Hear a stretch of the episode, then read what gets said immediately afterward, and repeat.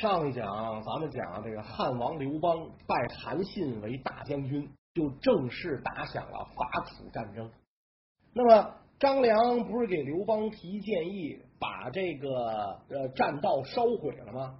所以韩信呢就告诉这个呃刘邦，你啊明修栈道，咱们暗度陈仓，对吧？假装修复栈道，吸引三秦主力，对吧？就是这个项羽封的那三个秦朝降将。章邯、董翳、司马欣到这个栈道方向，然后呢，自己亲率主力走这个陈仓古道，杀奔陈仓。突然之间就打了这个三秦一个措手不及，章邯军首先被击破，而这个关中父老，咱们前面都讲过这个，一直就对这个楚军非常的不满意，对这个章邯、董翳、司马欣三个秦奸更是恨之入骨。你们仨。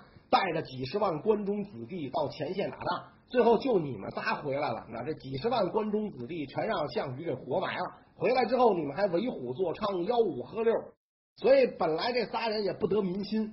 因此，汉王大军一一这个一杀回关中来，那关中百姓单食胡浆以迎王师，三秦很快就被平定了。三秦王全都归降了这个刘邦，等于这个三秦抵定。消息传到彭城，项羽大惊失色。可以啊，这老小子奔五的人了啊，已经五十的人了，还这么不老实，不跟家弄孙子是吧？出来还跟我争天下，哎，我得让你知道知道我的厉害啊！项羽正准备起兵一进王八拳，把这个这个刘邦揍趴下的时候，一看这个刘邦起兵啊，天下诸侯都起来反对项羽，为什么呢？从名分上讲。天下诸侯跟项羽一样是平辈儿的，都是王嘛，凭什么你对我们吆五喝六是吧？征发贡赋，跟我们要东西要人，凭什么呀？所以这个天下诸侯本来就不服项羽啊，再加上项羽为人残暴，也不会收买人心，也不会说这好话什么的，所以大家也不待见他。这一下看到汉王刘邦起兵反向。所以，像这梁地的这个彭越呀，齐地的田荣啊，就全起兵，就全反了。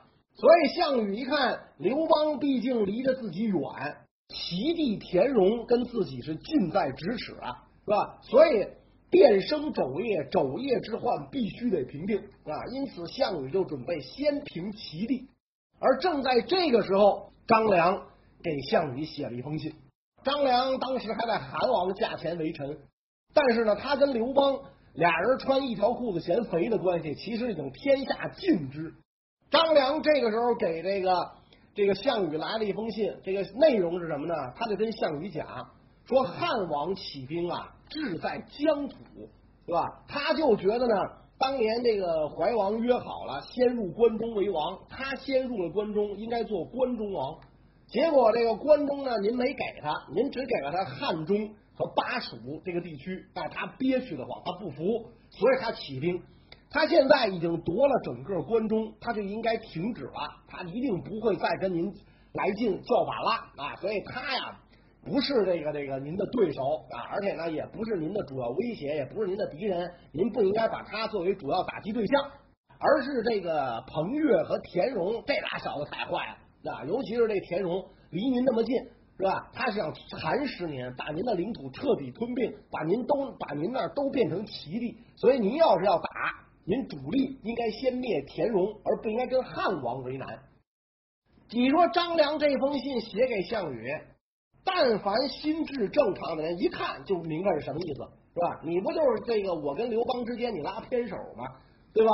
你就是拉偏手，你跟刘邦啥关系？我还不知道吗？结果你说这个项羽这个愣小子，他就愣相信张良的这封信，他觉得嗯，张良说的对，太有道理了，是吧？没错啊，刘邦都五十了，都快是吧？那老小子还能蹦跶几天啊？那人人活七十古来稀，他离古稀还有二十年，是吧？老小子还能蹦跶几天？他打开天下来又能怎么样？他不会跟我为难。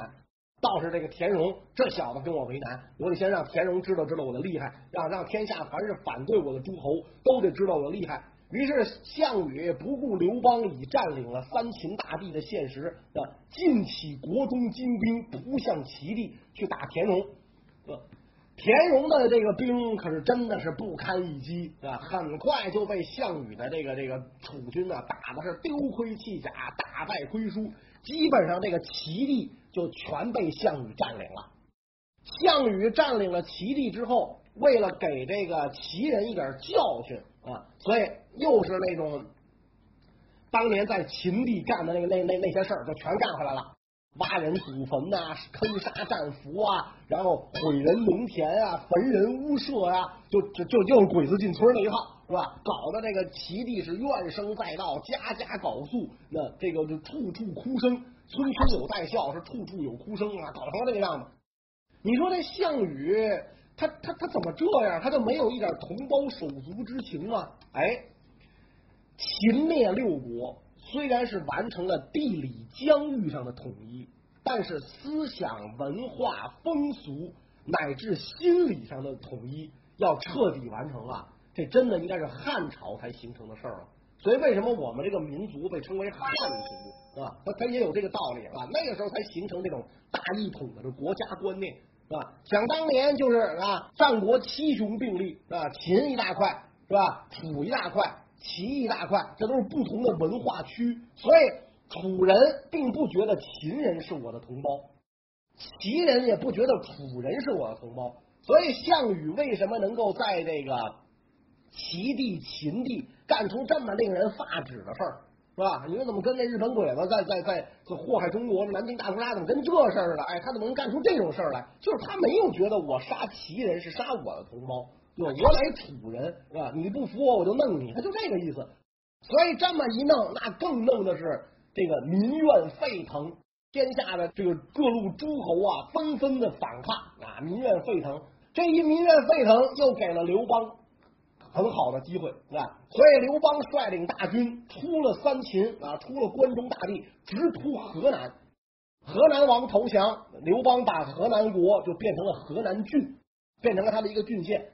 然后这个时候，一大帮一大票诸侯就开始跟着刘邦混了，形势立刻就发生了逆转。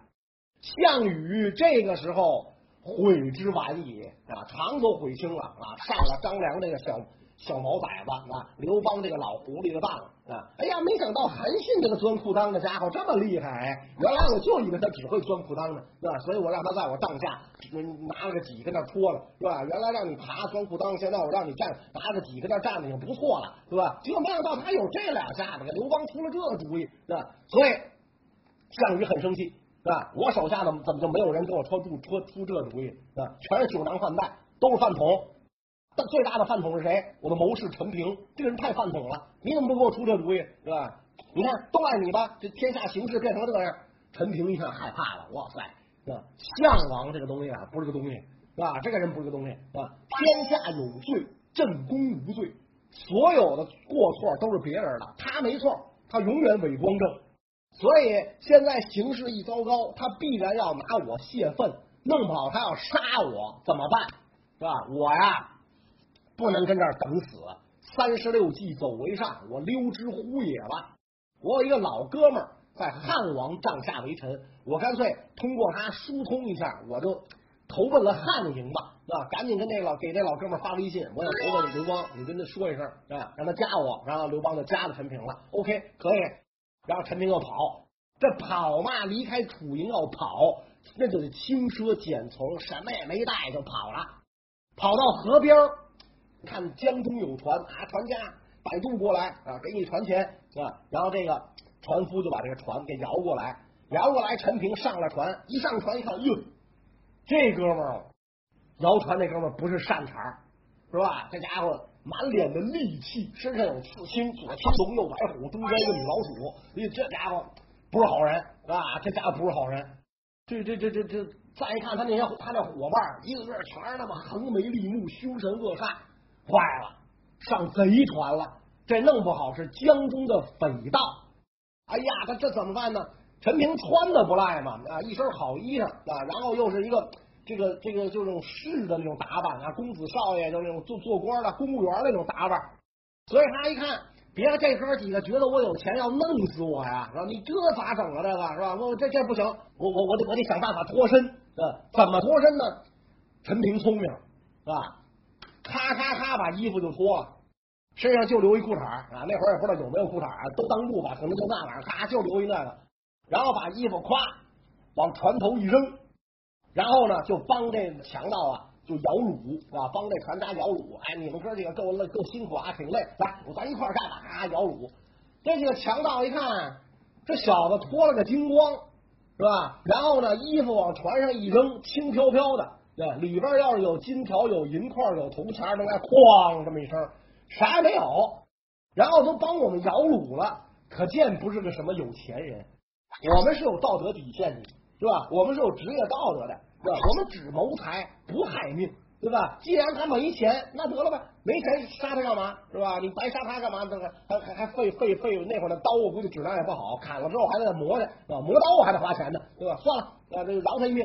陈平这样的脱了险，来到了汉营，来到汉营，见到汉王刘邦，俩人一番叙谈，刘邦非常高兴。哎呀，这陈平这个人好啊，那这个这个人对我的脾气，是吧？别人都太正，老太正，陈平好。出身不咋地是吧？我喜欢，好封为都尉，以为参乘啊，你做都尉啊，然后当我的司机兼秘书兼警卫员啊，给我赶车啊，然后做参乘。原来樊哙那活你来干是吧？然后监督军中诸将啊。陈平很得汉王的赏识，很得宠。这一得宠，别的将领不高兴了。哇塞，你才入职几天啊，新来的。对吧？居然吆五喝六骑到我们头上来了，这玩意儿不高兴了，一拥而前啊，一拥向前就找到刘邦，就跟林邦刘邦讲，陈平这小子不咋地啊，怎么不咋地呢？昧金盗嫂啊，他从小品德就不好，收人家的贿赂，到咱们汉营之后还是大肆的收贿赂，收贿受贿。打着您的旗号，因为他是您的宠臣嘛，是吧？所以大家都都给他钱。另外，他年轻的时候盗嫂啊，这人没有人伦呐，是吧？跟他嫂子那啥呀，您知道吗？我刘邦说：“哟，这好哎，是吧？但是不能这么明确说，毕竟毕竟是汉王了嘛，不能老提跟那个酒馆小寡妇那那段往事了，是吧？跟昧金盗嫂，您想您现在是汉王了，您不是沛公，更不是沛县的四亭长，是吧？您不是刘四儿了，您手下怎么能用这人呢？啊，架不住这个。”大家伙都这么讲啊，这刘邦耳朵起茧子了，哎，这不行，这我得跟小陈谈谈啊，就把陈平叫来。小陈啊，你看你这事儿吧，我本来不想追究，是吧？但是呢，这大家伙都这么说，是吧？为了团队的稳定，是吧？这个我得问问你，我不能为了你一个人，我得罪这么多老员工啊。对吧？你这昧金盗嫂这怎么回事儿？这个尤其盗嫂这细节，你给我讲讲。陈平说：“这细节您就别听了，是吧？这事儿您比我这经验更丰富，是吧？跟您那个没有什么差别。”刘邦说：“那这我可以不问。”说还有啊，我感到特别这个诧异的一点就是，你原来是魏王驾前为臣，然后投奔了楚王，楚王完了，你又奔寡人这儿来了，你整个一三姓家奴啊，你到底忠于谁呀？哎，陈平说这个问题我爱回答。一样的东西拿在不同人的手里，它就有不同的用处，对吧？这把扇子啊，这把扇子很好，啊，山水画我喜欢，老师，这把扇子多少钱？嗯，一百，哎呦，值，买了，我拿着，天天扇，给你多少钱？一百，赔五块我也不要，啪扔了，对吧？所以你不同的东西拿在不同人的手里，它的这个用处不一样。我在魏王帐下，魏王不重用，所以我投奔了霸王。霸王依然不重用，不但不重用，他要弄死我，是吧？这霸王的脾气您也知道，依然不重用，不重用，我只好投奔您。到您这儿封我为都尉啊，引我为参乘，我粉身碎骨，准备报答汉王您的恩情。我逃出来的时候可是光着屁股出来的。对吧？我差点在江中被那个黑黑开黑车的给开黑团的给弄死，对吧？我身上一分钱没有，那我到了这儿来，我我我不接受别人的礼物，我怎么办呢？我怎么活呀？是吧？我我我是您的宠臣，我到哪儿去？我得有人际交往啊，不能天天都是人请我，我不请别人，那吃饭得花钱，对吧？所以我没办法，我才收受礼物，对吧？我这些这几番解释。您要是认呢，我就跟着您混啊；您要不认，没关系，收的礼物我都没动吧？您这儿也没个当铺啥的，华夏典当您也没开，是吧？我也没地儿折现去，我都没动，原封不动我退给人家，然后我回老家，是吧？我老死家乡，再也不出来了。您说怎么样？刘邦一听陈平这番解释，积极赞叹，说得好，小陈儿，我就喜欢你这样的，咱俩一个厂子里爬出来的，是吧？我就这德行，我年轻的时候我我我专门收人礼物，谁不给我揍谁，对吧？我还收保护费呢，我比你狠得多，对吧？你这算什么？这不叫什么，是吧？他们说你我不听，我就我重用你。好啊，从今天开始，你做护军中尉，监督诸将啊，谁再敢跟你这瞎嘚吧，你直接往我这汇报。那陈平非常高兴啊。你们这帮兔崽子知道得罪中纪委是什么下场吗？对吧？哎，以后你们就就就就行了。所以陈平就成了刘邦帐下的又一号大谋士啊。他跟张良就开始一起啊，这个辅佐这个刘邦啊。因为张良的那个雇主啊被刘邦弄掉了啊，那张良也就是名正言顺的归到了刘邦帐下。所以刘邦迅速平定了关中。然后开始大规模经营河南，准备南下洛邑啊，占领洛阳啊。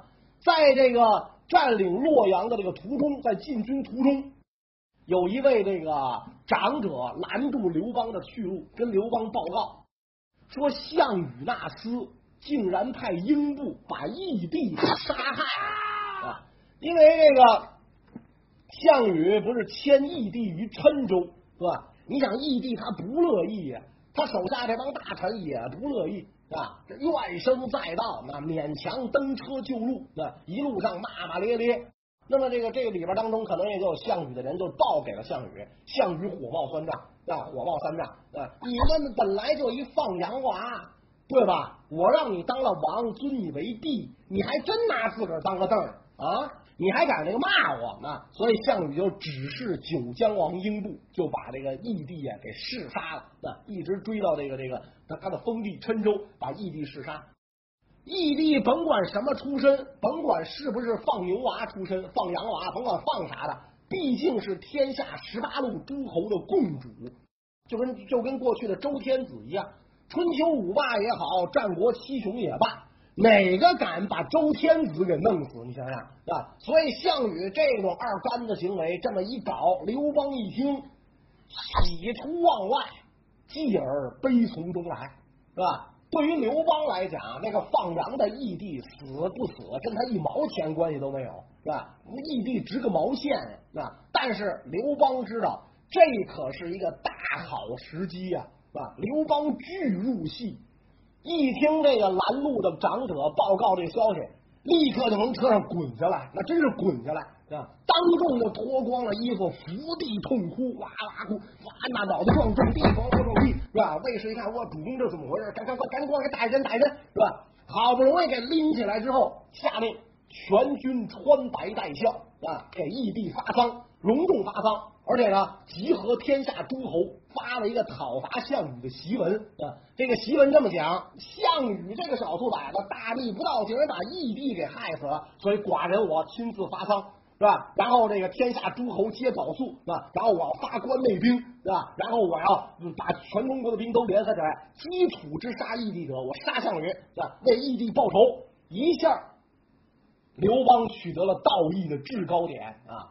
立刻就有。五六个诸侯王站在刘邦一边，刘邦集合了五六十万大军，奔着项羽的都城彭城就杀过来了。